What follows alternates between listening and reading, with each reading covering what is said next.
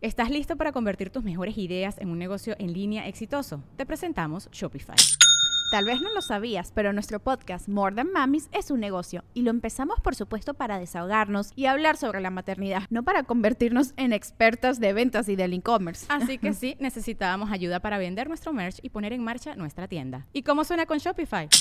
Llegó otra venta. Shopify es la plataforma de comercio que está revolucionando millones de negocios en todo el mundo. Ya seas un emprendedor desde tu casa o desde donde sea, Shopify es la única herramienta que necesitas para iniciar, administrar y hacer crecer tu negocio sin dificultades. Con Shopify puedo gestionar pedidos, envíos y pagos desde cualquier lugar, brindándote toda la información y estadísticas de tus ventas al detalle. Regístrate para un periodo de prueba con tan solo un dólar al mes en shopify.com barra sonoro, todo en minúsculas.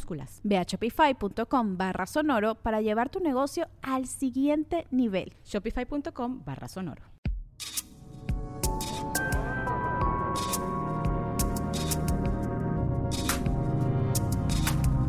El viaje de cada quien. Un podcast sobre el despertar de la conciencia con Alexis de Anda. Disponible en iTunes, Spotify, Patreon y puentes.mx. Hay gente que encuentra respuestas en el peyote. Diego encontró una misión de vida. Para él, esta no es una planta alucinógena, sino una vía para percibir el cosmos desde la sabiduría wixárika. También hablamos sobre un kinder lleno de fantasmas y sobre cazar un venado, la experiencia, y acaricia un venado, su proyecto musical. Este es el viaje de Diego Pérez Lombardini. Hola, yo soy el primer mestizo que toca música wixárika en la comunidad de San Andrés, Tateique. Soy el canareru de Tanana Raturi y además soy el que hace las canciones de Acaricio un venado y he venido hoy a platicar con Alexis de Anda de cómo he vivido caminar al lado de los Wixaritari. ¿Tú tienes algún recuerdo terrorífico del maternal? Del maternal... Eh había un volantín que recuerdo que me asustó una vez porque alguien le empezó a dar vueltas muy rápido. Alonso Pérez también quería jugar con... Ah, no, fui yo el que le pegó. Este... no, más bien las mamás regañonas son mi recuerdo terrible del maternal. ¿Tu mamá te regañaba de niño? No me acuerdo. Seguro sí, pero no me acuerdo. ¿Cómo eras de niño? Un encanto, la verdad. ¿Sí? Sí. Mi mamá dice que nací señor. ¿Ah, sí? Que en comparación a mi hermano que comía consomé con las manos, yo era así todo señorcito y tenía mis cubiertos y... Muy propio. Ajá. Pero yo creo que tu hermano es un adulto desde que nació también. ¿Será una cualidad de los Pérez Lombardini? No. ¿Será señorado? ¿Será un niñor? ah, niñor. Em, Pablo no creo que fuera tan señor de niño. Yo... y creo que tenemos como desarrollos invertidos. Pablo maduró conforme yo me descompuse. Oye, Diego, tú fuiste un... ¿Ayudaste a David Copperfield en su acto? Yo fui niño actor de un acto de magia así en... ¿Cómo llegaste a David Copperfield? Pues hubo un casting así como en un en una bodega del Auditorio Nacional cuando yo tenía como siete años.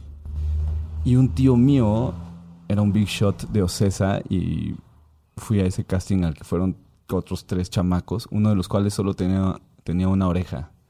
Solo, solo tenía una oreja. Entonces, bueno, fue como fácil. Fue fácil quedárselo. Le desapareció la oreja a David Copperfield al niño. ¿Y luego qué, en qué acto eh, fuiste su asistente? ¿O qué pasó? Era, yo actuaba de David Copperfield de chiquito en un acto en el que él platicaba que nunca había visto la magia hasta que vio la nieve por primera vez. Ajá. Y entonces, bueno, platica todo eso y empieza a hacer nieve con las manos, que en realidad es espuma de jabón. Y luego se convierte en niño y ya salía yo como, como David Copperfield. Entonces tú supiste que, o sea, tú supiste el truco de todo detrás de la ilusión. Sí, pero más que nada yo supe que la magia vive en mi corazón. ¿Sí? ¿Lo creíste? La magia vive en tu corazón, Diego. Yo creo que sí. ¿Sí? Yo también lo creo. Yo también lo creo. Mm, Yo recuerdo, bueno, Diego y yo nos conocemos desde el maternal, por eso lo mencionaba. Em, íbamos... Yo la verdad no me acuerdo de ti. Pues no, no tendrías por- ni yo de ti, o sea, duras penas me acuerdo de que fui a maternal.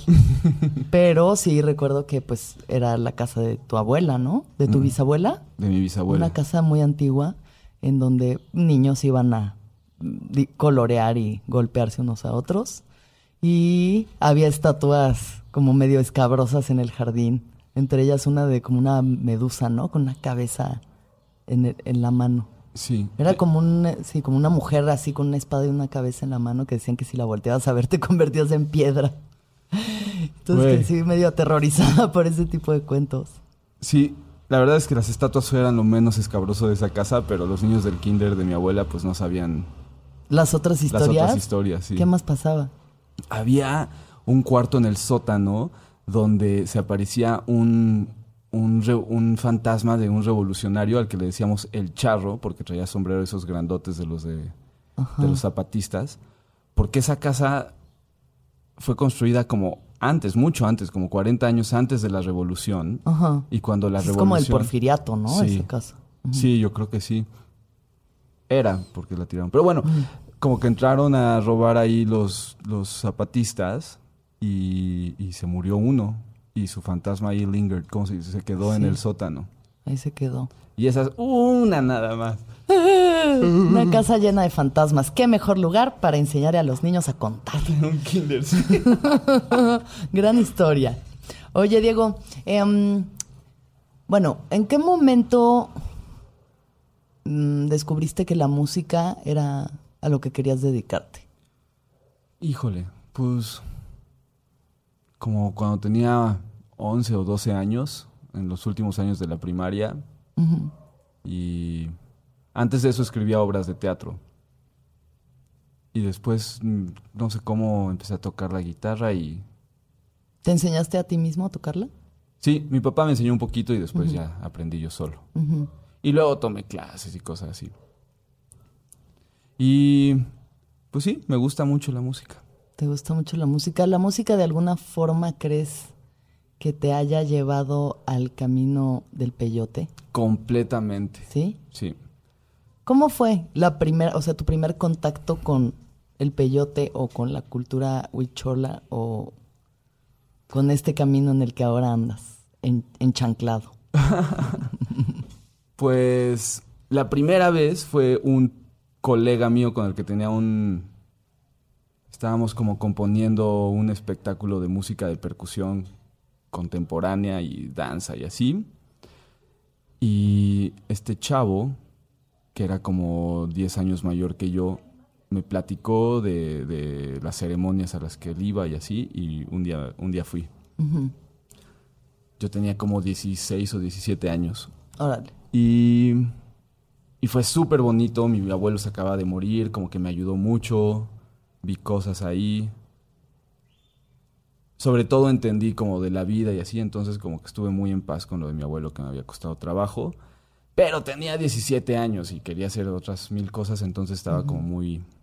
con un foco muy...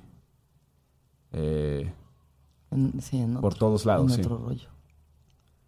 En el punto más álgido de la juventud. Sí, justo, Ajá. justo. Y, y nada, esa fue la primera vez. ¿Te sigo contando? Sí, sígueme Sí. contando. Y bueno, así a lo largo de los años debo haber ido otras tres veces, algo así, con, con este grupo de gente que hacía ceremonias con un maracame.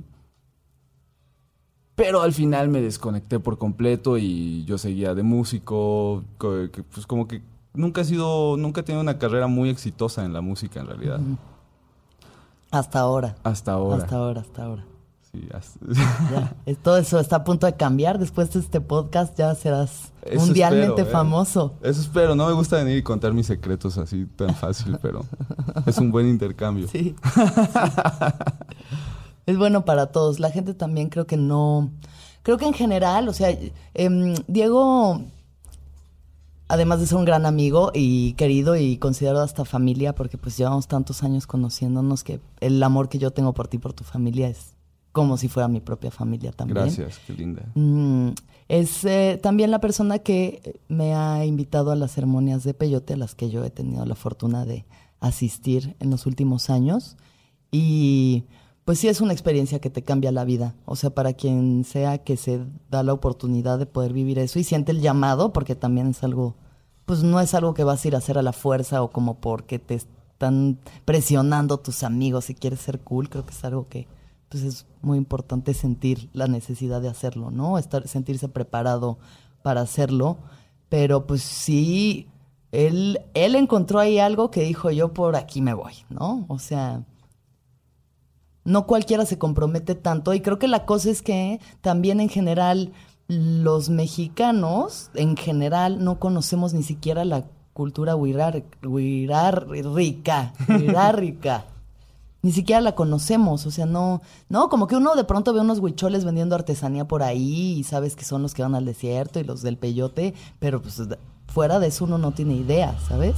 Entonces a mí me gustaría que tú nos pudieras explicar un poco como de qué va la cultura, de qué va el peyote, ¿sabes? Cómo conciben el peyote y como un poco de qué van las ceremonias para que la gente se pueda hacer una idea de lo que estamos hablando. Claro. ¿No? Híjole, bueno, pues sí, me gusta mucho y llevo unos años involucrado con esta cultura, pero tampoco me sé todo, todo, todo. No, no, pero bueno, muy a grandes rasgos. Ok, pues los huicholes o huirraritari o huirrárica son, ajá, como una cultura de lo que antes era México, como tú decías. Son muy interesantes porque creo que son de los que más conservan sus tradiciones y sus costumbres y su forma de vida y su lengua y su vestimenta. y, y, además su cultura pues es una muy interesante porque tienen como una de las figuras centrales el peyote, que es un cactus alucinógeno o psicoactivo o enteógeno, como cada quien le quiera decir, o como cada quien lo quiera pensar. Para mí, Digo, ya que estamos en estas, para mí decir alucinógeno no me gusta porque implica que estás como viendo cosas que no hay o que no existen. Sí. Y. Y bueno, pues. Incluso psicodélico, o sea, porque sí, claro que psicodélico, ¿no? Al final, pues la psicodelia existe en los hongos, el peyote, o sea, cualquiera de estas plantas de poder, pero creo que enteógeno es como de las mejores descripciones, ¿no? sí, y... es como una manifestación de Dios, o sea, te hace ver, percibir a Dios dentro de ti. Eso es lo que siento que, sucede con el hikuri. Sí, y con estas otras plantas o sustancias que dices, y creo que es más bien como este, este shift o cambio en la, la visión de nuestra cultura occidental respecto de estas sustancias o plantas, ¿no? Lo que hace estas nuevas palabras. Psicodélico quiere decir delicia de la mente. No, delicia del alma. Del alma, del alma. Y eh, entonces sí, definitivamente psicodélica, pero bueno, también ya pensamos en... Mucha, pasando ahí una moto, La CMX, ajá. Está súper rica hoy, suavecita. pero... Es Semana Santa. Estamos aquí santificadísimos nosotros. Entonces. Entonces, bueno, eh, ¿qué estaba diciendo? El peyote es esta planta psicoactiva, eso sí es como innegable. Y los Wirras tienen una cultura antiquísima. Hay quienes dicen que es la cultura psicodélica más antigua del planeta. Y han desarrollado una relación muy larga con, este espíritu que vive en la planta, que ellos llaman Kauyumari. Y Kauyumari pues es el venado azul también. El Wirra o el Wirrárica es como, todo, como varios lenguajes de Mesoamérica que es una lengua florida en la que la poesía es parte de como la comunicación cotidiana y coloquial. Entonces tienen como esta cosa de intercambiar palabras. Y entonces pueden decir venado y se refieren al maíz o a la flor o al peyote o y así, ¿no? Y bueno, no lo hacen como con pie y ojos, ¿no? Los, el pie y los ojos supongo que siempre son pie y ojos. Pero estas como, estos elementos importantes de su cosmogonía son eh, intercambiables. Entonces, Kauyumari es el peyote, al que ellos le dicen hikuri, y ellos lo usan, o ellos tienen esta relación con él desde hace quizás miles de años y lo usan para aprender como de qué se trata la vida. Y de lo que yo he podido como percibir o aprender de ellos es que eh, eh, pues sí ven la vida muy diferente que nosotros, como que la ven en otras dimensiones y, sí- y aprenden a actuar en estas otras dimensiones y por eso hay muchos curanderos y tiene, eso como que es algo de, de lo que los Wirras son conocidos o por lo que los Wirras son conocidos por otros pueblos indígenas de México, por ejemplo, que, que son como los curanderos, que son los que, eso, Sanadores. sanadores. Sí. Y realmente el estilo de vida Wirra, ¿cómo es? O sea, es muy básico, ¿no? O sea, realmente sí se concentran mucho como en la familia, la cosecha. Sí, son un, o sea, son una cultura que, que vive de la tierra que trabaja. Eh, entonces, pues sí, como gran parte de su calendario de trabajo es este sembrar y cosechar.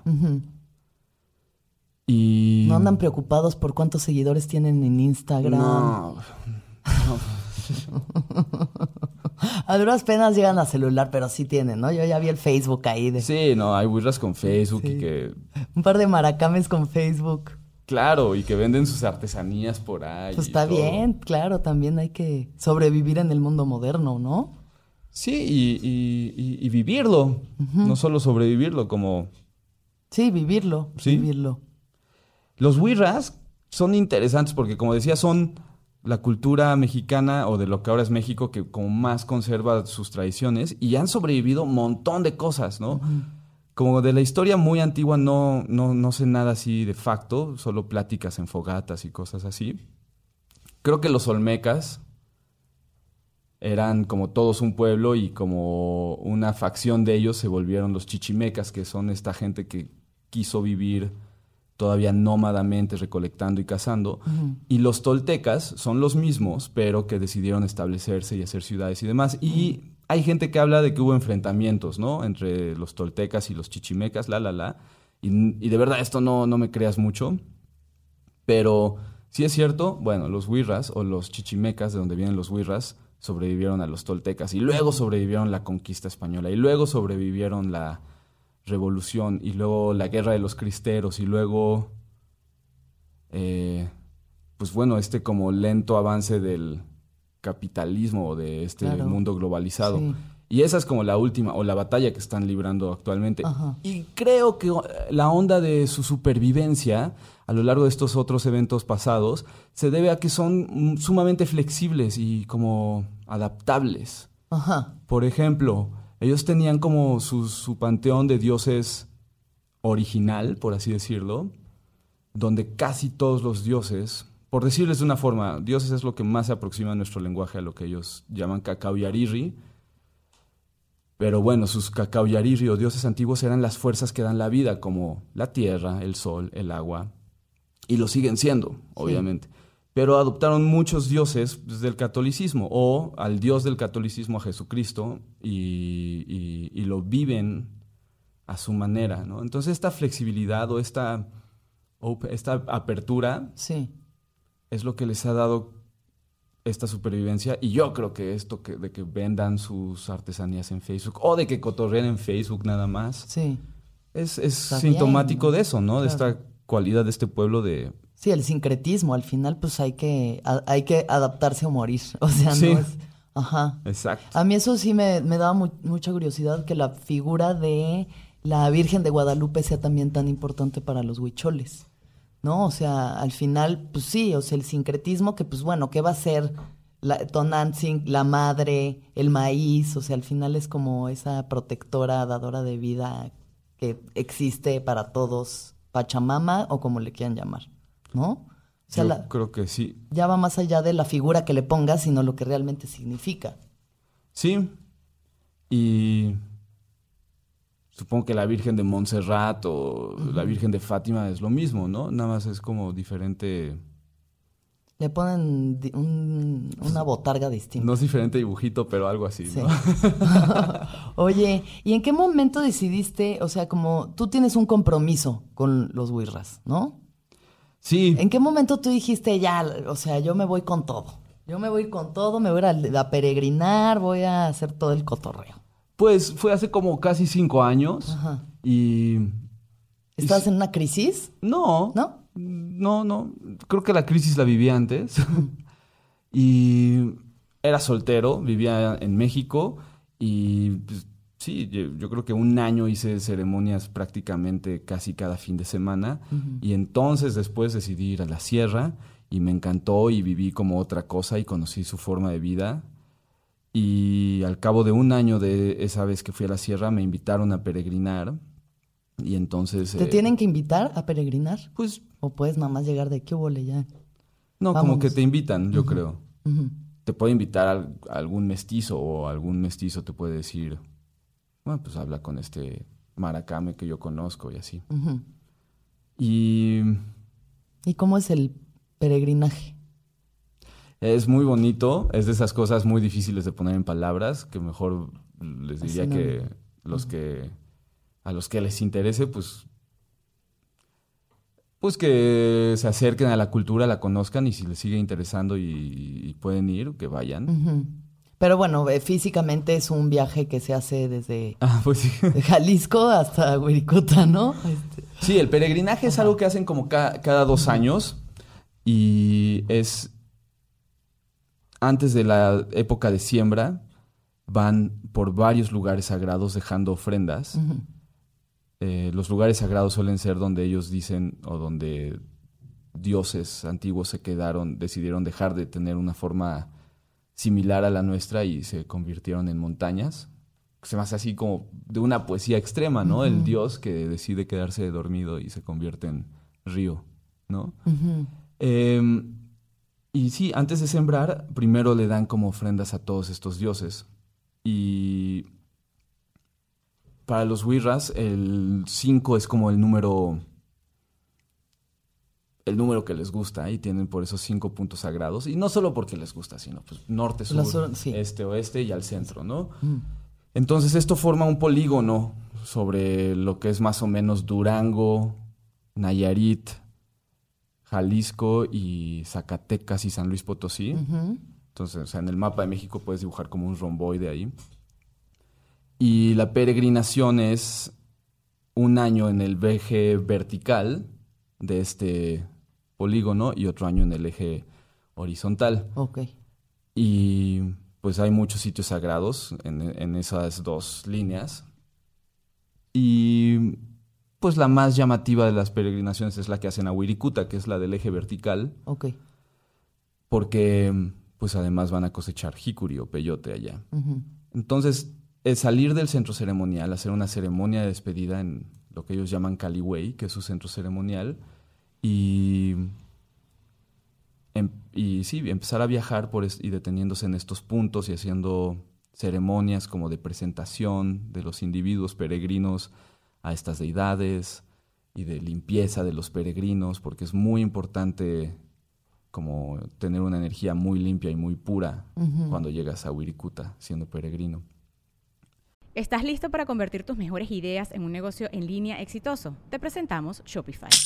Tal vez no lo sabías, pero nuestro podcast More Than Mamis es un negocio y lo empezamos por supuesto para desahogarnos y hablar sobre la maternidad, no para convertirnos en expertas de ventas y del e-commerce. Así que sí, necesitábamos ayuda para vender nuestro merch y poner en marcha nuestra tienda. ¿Y cómo suena con Shopify? Llegó otra venta. Shopify es la plataforma de comercio que está revolucionando millones de negocios en todo el mundo. Ya seas un emprendedor desde tu casa o desde donde sea, Shopify es la única herramienta que necesitas para iniciar, administrar y hacer crecer tu negocio sin dificultades. Con Shopify puedo gestionar pedidos, envíos y pagos desde cualquier lugar, brindándote toda la información y estadísticas de tus ventas al detalle. Regístrate para un periodo de prueba con tan solo un dólar al mes en shopify.com barra sonoro, todo en minúsculas. Ve a shopify.com barra sonoro para llevar tu negocio al siguiente nivel. Shopify.com barra sonoro. Y pues eso, ceremonias de dejar ofrendas, luego una- ceremonias de agradecimiento a estas fuerzas que dan la vida y dejar más ofrendas y después se van de cacería de venado los peregrinos, o sea, un venado animal. ¿Los peregrinos tienen que cazar venado? Sí, ¿Con arco y flecha o cómo? No, pues ya usan rifles 22 o pistolas de calibre 22. Ok. Sí. ¿Ves? Ahí está el sincretismo, está en todo. No, pues bueno, va, Imagínate arco y flecha, nos morimos de hambre todos. Güey, me cuentan que antes pues era con redes, o sea, no solo arco y flecha, ¿Qué? sino... Cor- Corretear al venado y atraparlo así. Pues no como si como camarón, como pero... camarón del bueno. Pero pues sí, como en un vallecito encontraban un lugar así en el que el venado iba a correr Ajá. cuando lo perseguían por todos lados. En el desierto. Es- sí, como más en, el, no- en la sierra. mm, Ya un poco más vegetación. Es que en el desierto, pues también, o sea, de, uno de pronto ve venados, pero pues Sí, tantos no hay. no, y no. Que es algo muy triste el desierto Pues que sí. se está acabando, ¿no? Sí. Pero sí, los peregrinos cazan un venado animal Ajá. después de ir a Wirikuta o después de ir al centro. Al... Tienen que cazarlo. Si no cazan venado, que ni regresen. Pues digo, nunca me ha pasado a mí cuando los he acompañado, pero sí sé de veces que van y en siete días no cazan un venado y regresan y descansan un poquito y vuelven a ir. Tienen que, o sea, el venado tiene que estar sí o sí. Sí. ¿Es la ofrenda? Es como una Es ofrenda. la ofrenda y sí, justo. ¿Tú has cazado venado? Así de que yo lo he matado, Sí. no. No, pero ¿Has tenido que matar animales para ofrenda? sí. ¿Y qué has sentido? Ay, Alexis, qué preguntas. Pues, Puedes no contestar si no quieres. La primera vez. pues, bueno, vamos a explicar un poquito de Sí. por qué los, se, se ofrecen. Sí, sí, sí. No animales, a si no creer que esto es nada más así un asesinato Sí, a la... A la, a la Marilyn Manson. a la Marilyn Manson. A ver, explícanos. Una, una rápida anécdota resume como lo que he visto de los Wirras.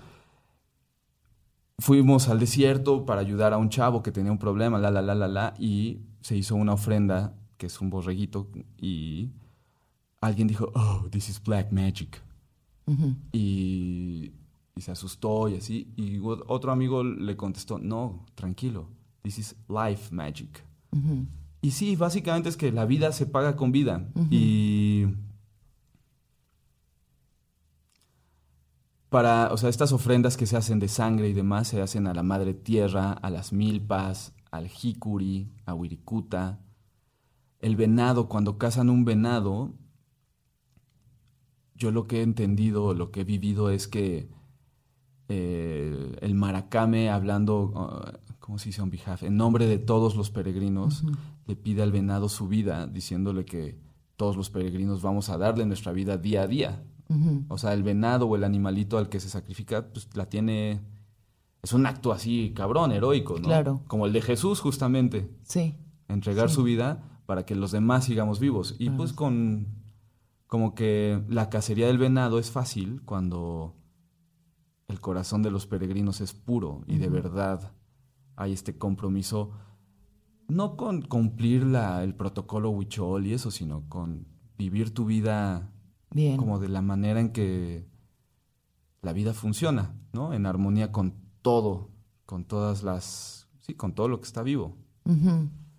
Y em, entonces, bueno, por esto se hacen sacrificios, ¿no? Sí. Y además, pues es carne que alimenta a varias familias y A la banda, son fiestas y se hacen en, en- Exacto, o sea, la neta, Claro, si lo sigues viendo como un ritual antiguo, o sea, es lo más lógico hacer sacrificios y la cacería y todo. No, ahorita nosotros vamos al súper y, ay, no, es que ahí hay un yo como carne ¿no? vegana porque los pobres animalitos, pero luego soy una culera con la gente allá afuera, pues no sé, incongruente, ¿no? Pero, pero sí, o sea, creo que pues viene como de un lugar muy ancestral y muy... Sí, y matan, o sea, matan vacas que comen pasto que crece sin nada de como fertilizantes y cosas así, y eso Sí. comen, ¿no? Sí, Y pues seguramente hace 300 años mataban una vaca cada medio año y con eso comía toda una ranchería o una comunidad. Pues claro, con el tiempo hay más huicholes y pues, tienen que matar más vacas y así. sí. Pero bueno, es de la carne es la carne más deliciosa que he comido jamás. Y cuando yo maté un borreguito por primera vez, sentí mucha energía. O sea, sí fue muy fuerte, pero sientes una energía muy fuerte. Y pues es un pacto de, de vida. Y, y, pues no es de juego. ¿no? A mí me encanta que es parte de mi vida y también es parte de mi vida bailar y cotorrear y bromear y ponerme borracho a veces y, Claro. y, y procuro disfrutar todo. Entonces Sí. disfruto mucho esto y puedo cotorrearlo y platicarlo así tranquilo, pero no es de juego, la verdad. No, para nada. Es- o sea, la gente que cree que puede ir a, a hacer peyote al desierto, a cotorrear y así, pues sí. O sea, yo, por ejemplo, la primera vez que fui a Wirikuta fui con dos de mis mejores amigos y una amiga y acampamos en el desierto y pues encontramos ahí el jicuri, ¿no? O sea, con mucho respeto, pero pues al final es... No tienes un guía ni nada. Y aunque sí me dio la primera sensación que he tenido en mi vida de la verdadera presencia de Dios, esa fue la primera vez que dije, ah, mira, sí, Dios existe. Dios existe en todo y en mí y todo está conectado y puedo sentirlo y puedo sentir la vida en las piedras y en los en todo lo que hay, o sea, puedo sentir la vida, ¿no? El creador detrás de todo. Em, creo que también hay banda que pues sí se le falta mucho al respeto a cualquier cosa, ¿no? Entonces, este tipo de, experiencias creo que es uno de esos en los que te, te da mucha humildad, pero muy bonita. Siento que el Hikuri tiene como esa capacidad de enseñarte a veces de una forma contundente, pero nunca atemorizante, nunca, ¿sabes? O sea, la gente me da miedo que me vaya a mal viajar si hago peyote. Pues, o sea, te va a revelar tu propia oscuridad, pero nunca, siento que nunca hay un juicio moral detrás de eso, incluso contigo mismo. No es como que dices, ah, es que ¿por qué hiciste eso y por qué eres así? Es como, bueno, has sido así, puedes cambiar, ¿no? Tente mucha compasión. Yo siento mucha compasión. Eso es lo que me da a mí el, el una compasión tremenda hacia mí misma y hacia los demás. Como un entendimiento de que de verdad, pues estamos haciendo lo mejor, Lo mejor que podemos. posible, sí. Lo mejor que podemos, ¿no? Sí, Y además esa visión como, como Wirra de decir, puedes chupar y echar desmadre y hacer tus fiestas, ¿no? O sea, pero también cuando hay que ponerse serios, hay que ponerse serios. Cuando es trabajo, es trabajo y cuando eh, se habla de Dios, se habla, o sea, de cada cosa a su debido momento, ¿no? Claro, y no quiere decir que, digo, hay muchos wirras que, que no toman alcohol también, ¿no? Eh, casi todos los wirras cuentan chistes. Eh, son como nosotros también. Bueno, son gente. Son seres humanos, Sí. son seres humanos. Tú ya lo dijiste muy bien. A la hora de chambear es chambear aquí y en China, ¿no? Sí. Y a la hora de cotorrear es cotorrear. La hora de cotorrear es cotorrear. ¿Tú qué sientes que hayas, en qué has cambiado desde, desde que empezaste tu camino con el Hikuri? Bueno, he aprendido un montón de cosas. He aprendido hasta mecánica de autos y cosas así. que- Ah, sí, arreglar camionetas destartaladas. Este, sí. En- enfrentamientos con la muerte también, ¿no? Casi te nos vas muerte. una vez. sí. ¿Qué estabas haciendo? Estaba escalando una montaña. Bueno, estaba tratando de llegar a un lugarcito donde había un, un- una casita donde dejan ofrendas, pero estaba en un, en un lugar, pues sí, en el que había que escalar para llegar y una piedra se rompió y me caí. Y ya, pero qué, estoy vivo. ¿Y qué aprendiste de eso? Lo primero que pensé, después de caerme así por el barranco y que, y que estaba vivo, pensé, wow, hay mucha gente que me quiere mucho. Y pensé en mi suegra. Entonces, este, eso, he aprendido que el amor se manifiesta de formas que uno luego no esperaría, como protección o seguir vivo. ¿no? ¿Qué más he cambiado? Fue que, que me preguntaste, pues he aprendido cosas de maraca mecánica, de música y así, y pues de la vida en general. Me casé.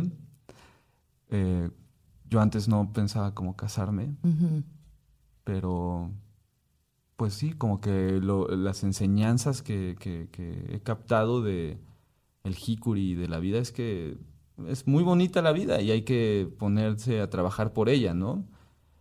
Entonces, pues qué mejor manera que haciendo una familia, Comprometerse. sí. Los Wirras tienen la visión de la monogamia, ¿no? O sea, es un hombre una mujer. No, en realidad la poligamia sucede, Ajá. no está como No está mal juzgada mal, ¿no? Ajá. O sea, un hombre con varias mujeres, ¿no? También he sabido de una mujer que tiene varios hombres. Y sí, creo que la re, o como entiendo, es ah, mientras puedas mantener bien a tus señores o a tus señoras y a los hijos que engendres así, pues cada quien chido. sus cubas. Ajá. Órale. Pero tú entendiste el como que encontraste esa, ese camino del compromiso de querer hacer una familia. Sí, Ajá. sí. A mí me gusta la vida. Entonces, como, como que las herramientas que yo tengo para hacer vida es eso, ¿no? Juntar una familia, hacer una familia. Y claro que quiero que las criaturas que eventualmente lleguen eh, vivan en un planeta o en un lugar y mundo armonioso. Esa es otra forma de hacer vida, ¿no? Cuidar eh, el lugar en el que vivimos. Cuidar el lugar en el que vivimos. ¿Qué acciones llevas a cabo tú en tu vida diaria para hacer honor a esto? Pues trato de... O sea, ya aquí CDMX, ya no estamos hablando de la sierra Sí. ni del... O sea, estamos hablando CDMX, camión de basura, tamales oaxaqueños, ¿no? Claro. Oxos. Bueno, en los Oxxos no compro nada, ni siquiera mis recargas Telcel, güey. No, no consumes del Oxo. Eh, A veces sí en las madrugadas cuando ya está cerrada la otra tiendita Sí. donde, donde le pongo crédito a mi celular. Ajá. Pero sí, no, ni hablar de pizzas y esas cosas porquerías que venden ahí, o refrescos y boings. Nada de eso. No, no, no. Lonchibón, bye. No me gusta eso. Nada que venga. Es plástico cubierto en plástico. ¿no? Ajá. y pues supongo que esos esfuerzos que hacemos todos, de trato de llevar mis bolsitas al mercado en lugar de agarrar bolsas de plástico todo el tiempo. Em, pues como cuidar así mi consumo de hidrocarburos, tanto el gas del calentador y la estufa y el agua con la que me baño, pues minimizar esos gastos. ¿Qué más hago? Pues ando en bici para no usar gasolina. Em, en mi vida cotidiana, como que esas son las cositas que hago. Está muy chido. Sí. ¿Y contigo mismo te cuidas más? O sea, ¿sientes que has cambiado como hábitos en tu vida? Sí, bueno. ¿O no Soy tanto? mucho más, sí, me doy, soy mucho más selectivo, que es algo que quizás te pasa con la edad también, no solo necesitas emprender así un, una- un camino de este tipo. Pero sí, ya sé qué cosas me gusta comer y qué cosas no, y cómo me siento cuando me emborracho y cómo me siento cuando estoy crudo o cuando no duermo. Entonces sí, me cuido de esas cositas. Sí. ¿Qué más? Luego estas situaciones, por ejemplo, eh, a veces eh, como antes de hacer ceremonias hacen ayunos o hacen distintos tipos pues, como de sacrificios, entre comillas, ¿no? Personales para prepararse, ¿no? O sea, esto es para estar más, eh, para que tu energía sea más pura, para estar Pues más limpio. Mira, como que las ceremonias que hacemos, como las que hemos, en las que hemos estado juntos, Ajá. son muy bonitas y son en ceremonias eh, en las que creo que se toman varios elementos de cómo los wirras operan en su cultura, en sus tradiciones en general, y los usamos para, para que funcione mejor la ceremonia. Entonces, uno de ellos, pues sí, es el ayuno, que en mi experiencia no pasa nada de mezclar este, el jicuri con otras cosas que comas. No hay o como... sea, la carne y demás, Pues según yo no hay una bronca fisiológica. ya. Eh, lo que sí es que si tú puedes regalarle u ofrendarle a ti mismo, a tu intención de lo que quieres hacer en una ceremonia o como lo que quieres trabajar, y si crees en estos dioses o en, la energía del Hikuri y le quieres regalar o le puedes regalar tu hambre, tu, tu concentración y esto, pues yo creo que es muy bueno, chido. es un intercambio chido. Por un lado, por otro, creo que cuando ayunas, pues le das como más, le das menos peso literal a tu materia y a tu cuerpo y tu mente o tu espíritu o como le quieras decir a esta otra cosa que nos conforma, además del cuerpo, está más liviano o tiene más energía en comparación al cuerpo y pues puedes Ya. hacer otras no andas cosas. ahí procesando el lonchibón. No, bueno. Ah. Güey, ¿cuánta comida nos quita más energía de la que nos da? Es que no estamos, o sea, la cosa es que no somos conscientes de eso muchas veces, Sí. ¿no? No somos conscientes porque no sabes ni siquiera cómo habitar tu cuerpo, la relación con tu mismo cuerpo es, o sea, nos metemos una cantidad de cosas que nos hacen mierda y es como, "Eh", ¿no? Sí, O sea, y, y no digo solamente como de drogas o comida, sino por los ojos, por los oídos, nuestros propios pe- pensamientos. claro.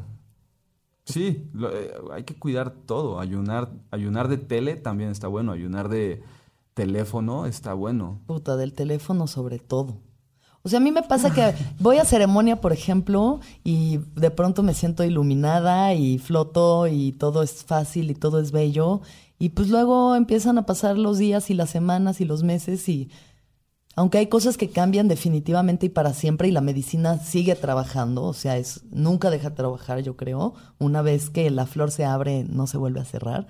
Em, qué bonita manera de ponerlo, ¿va? Es- Preciosa. Este, sí, regresas pues a tus mismos hábitos de pensamiento. O sea, hay patrones que están tan instalados en uno que yo lo que me he dado cuenta es que no importa cuántos peyotes me coma o hongos o sapos o lo que sea que haga, si yo por mi fuerza de voluntad no cambio mis patrones y mis hábitos, no hay una pócima mágica que los vaya a cambiar, Claro que no. ¿no? O sea, todo, o sea, incluso tus vicios de carácter, ¿no? La soberbia o la envidia o esas cosas tan humanas que tenemos todos.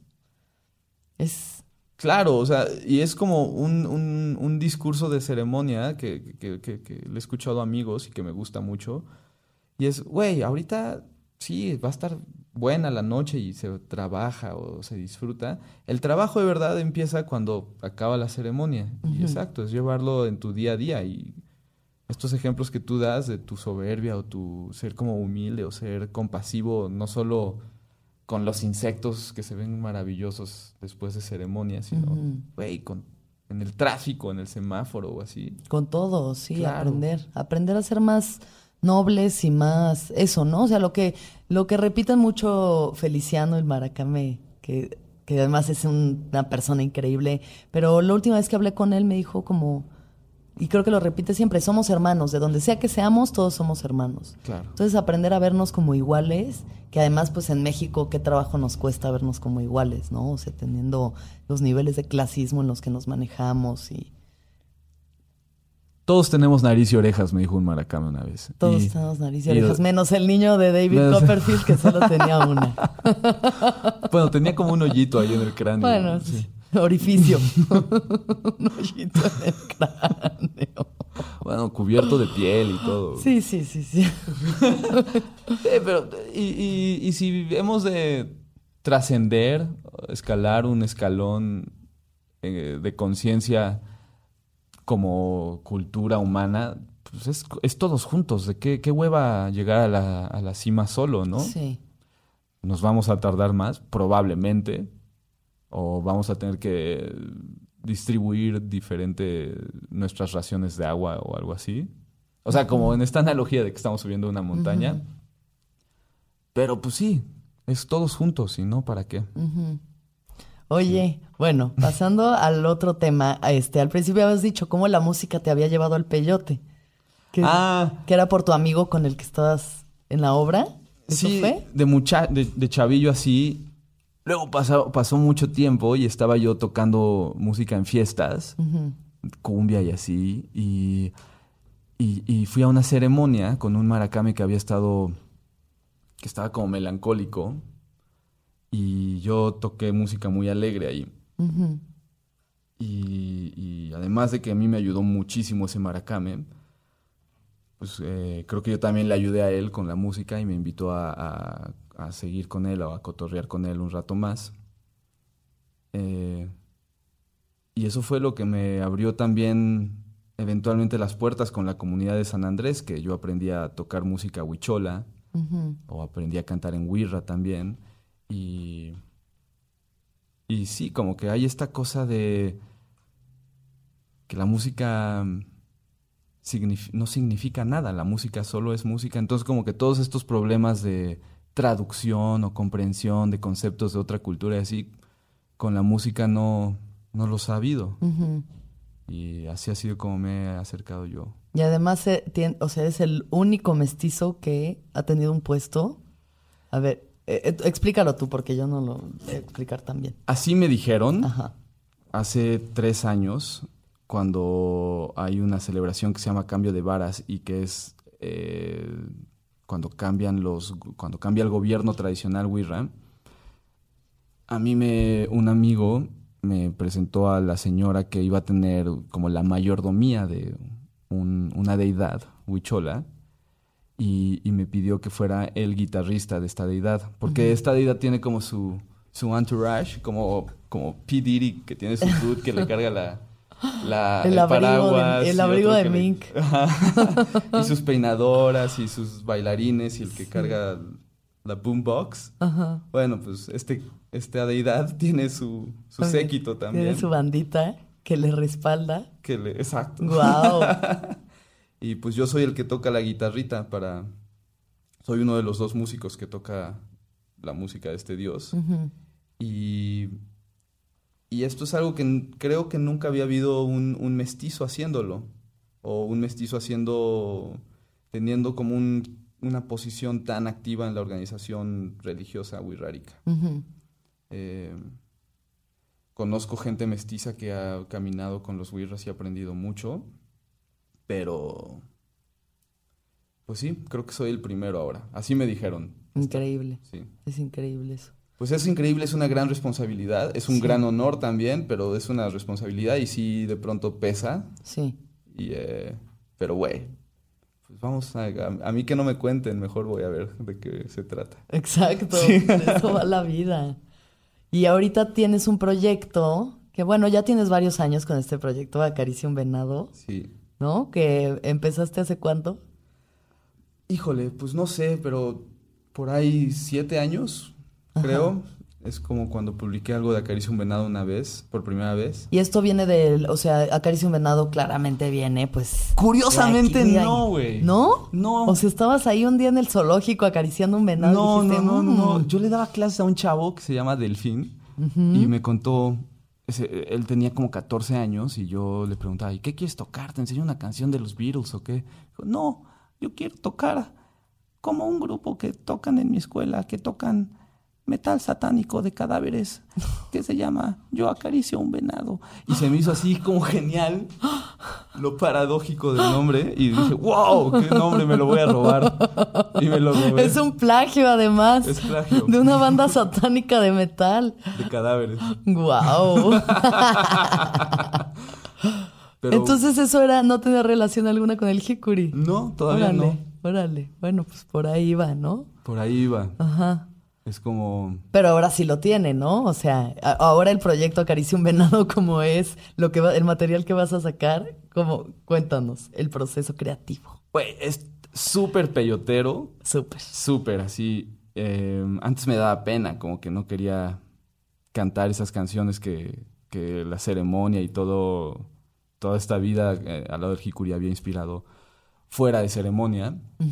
Pero ya no, no me importa. Es algo muy bonito. Es algo hermoso, o sea, es algo que yo creo que vale la pena compartir con todos, porque cada vez que yo te escucho cantar en ceremonia, lloro mucho. Sí, pues es lloro que, mucho. que sí canto muy bonito y me ayuda a Cantas Mari precioso. además. Te ayuda a Cabiomari, cantas precioso y se siente como, pues para mí la música es una de las expresiones más claras de la divinidad, ¿sabes? O sea, hay algo de estar en un concierto de una banda que te encante, ¿sabes? O sea, estar en un concierto para mí de Radiohead y, y hay algo que, que sientes y que todo el mundo está sintiendo, que pues es de pronto lo más cerca que, que estás del éxtasis.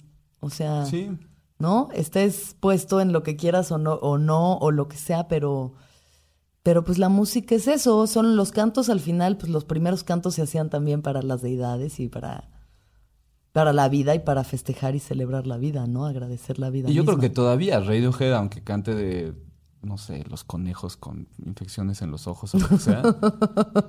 Hay una, ¿no? Que se llama mixomatosis. ¿Sí? ¿Es de conejos con infecciones? Sí, mixomatosis es una enfermedad que le da a los conejos. Eh, o sea, toda la música es eso, de celebrar la vida. Nadie hace música para... Bueno, sí, para vender Coca-Cola y eso, pero... Claro, sí, Pero- bueno, hay para todo, pero al final, pues sí, es algo que te mueve cosas y te hace, te pone contento, incluso cuando- aunque sea música Sí. triste, te, ¿no? La música, como el arte seguro, es una celebración de la vida. Sí.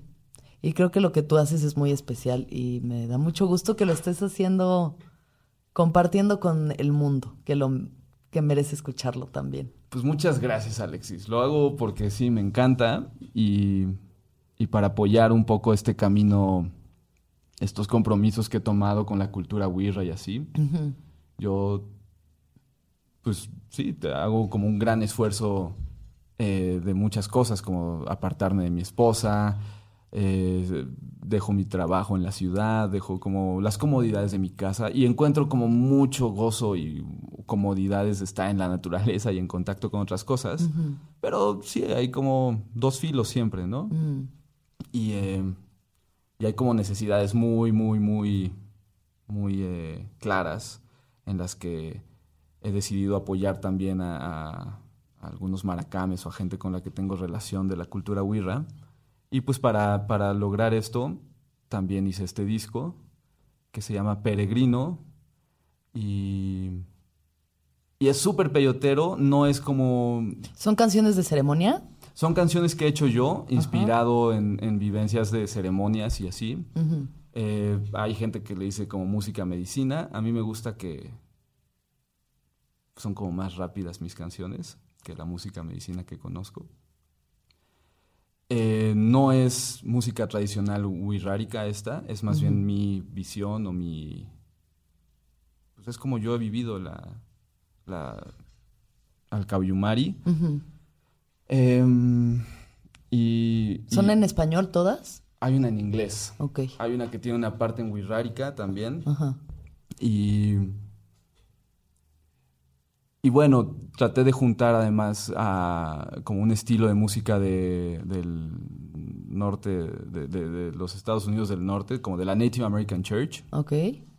que también usan peyote y que también hacen ceremonias y con los que he tenido una reciente relación. Y, y también invité a mi amigo Eusebio, que es un violinista tradicional wixárika. Entonces sí, como que trato de reflejar en este disco lo que, lo que yo he vivido, que es que soy un mestizo mexicano y, y que tengo relación con toda esta pandilla y que adoro y me encanta lo que hacen. Sí, ya es estoy hablando chido. de más fe. Mejor ponemos una canción y así. Mejor pongamos una rola. Va. Este, antes de terminar, ya vamos a terminar y vamos a poner la rola al final. Em, ¿De qué crees que va la vida? Qué- ay, cabrón. Em, En este momento, en este momento para ti, Diego Pérez Lombardini, eh, 2019, con una esposa, con un compromiso con los Wirras, con un proyecto musical, pero más allá de eso, ¿tú de qué crees que va la vida? La vida es un regalo, hay que aprovecharlo y en mi caso particular, yo estoy así como totalmente convencido de esto. Adiós al desánimo, adiós a las depresiones, adiós a la incertidumbre.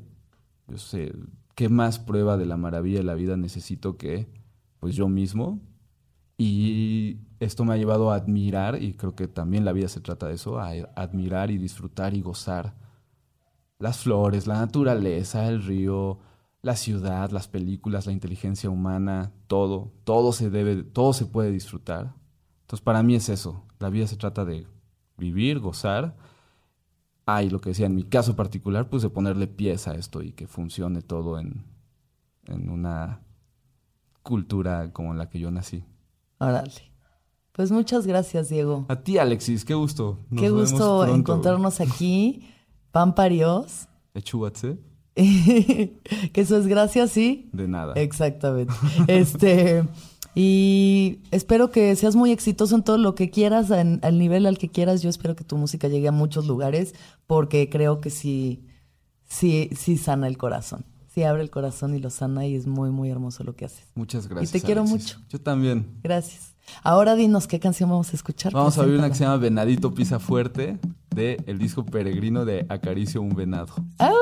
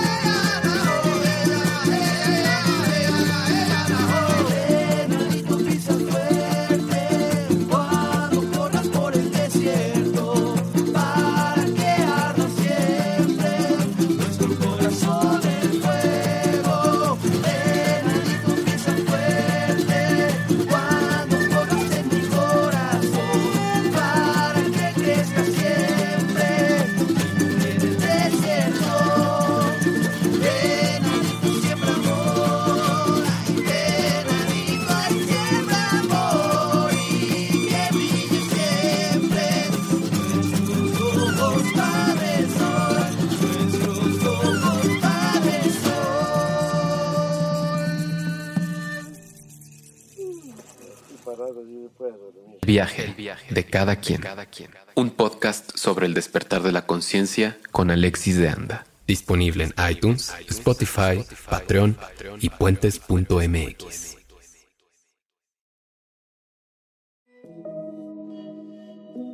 Hola, soy Roxana Castaños, una apasionada de la meditación y de todos los temas que nos llevan a una transformación espiritual, y te invito a escuchar Intención del Día, un podcast de Sonoro para dirigir tu energía hacia un propósito de bienestar. Encuentra un nuevo episodio todos los días en cualquier plataforma en donde escuches podcast. Intención del Día es una producción de Sonoro. ¿Estás listo para convertir tus mejores ideas en un negocio en línea exitoso? Te presentamos Shopify. Tal vez no lo sabías, pero nuestro podcast More Than Mamis es un negocio y lo empezamos por supuesto para desahogarnos y hablar sobre la maternidad, no para convertirnos en expertas de ventas y del e-commerce. Así que sí, necesitábamos ayuda para vender nuestro merch y poner en marcha nuestra tienda. ¿Y cómo suena con Shopify?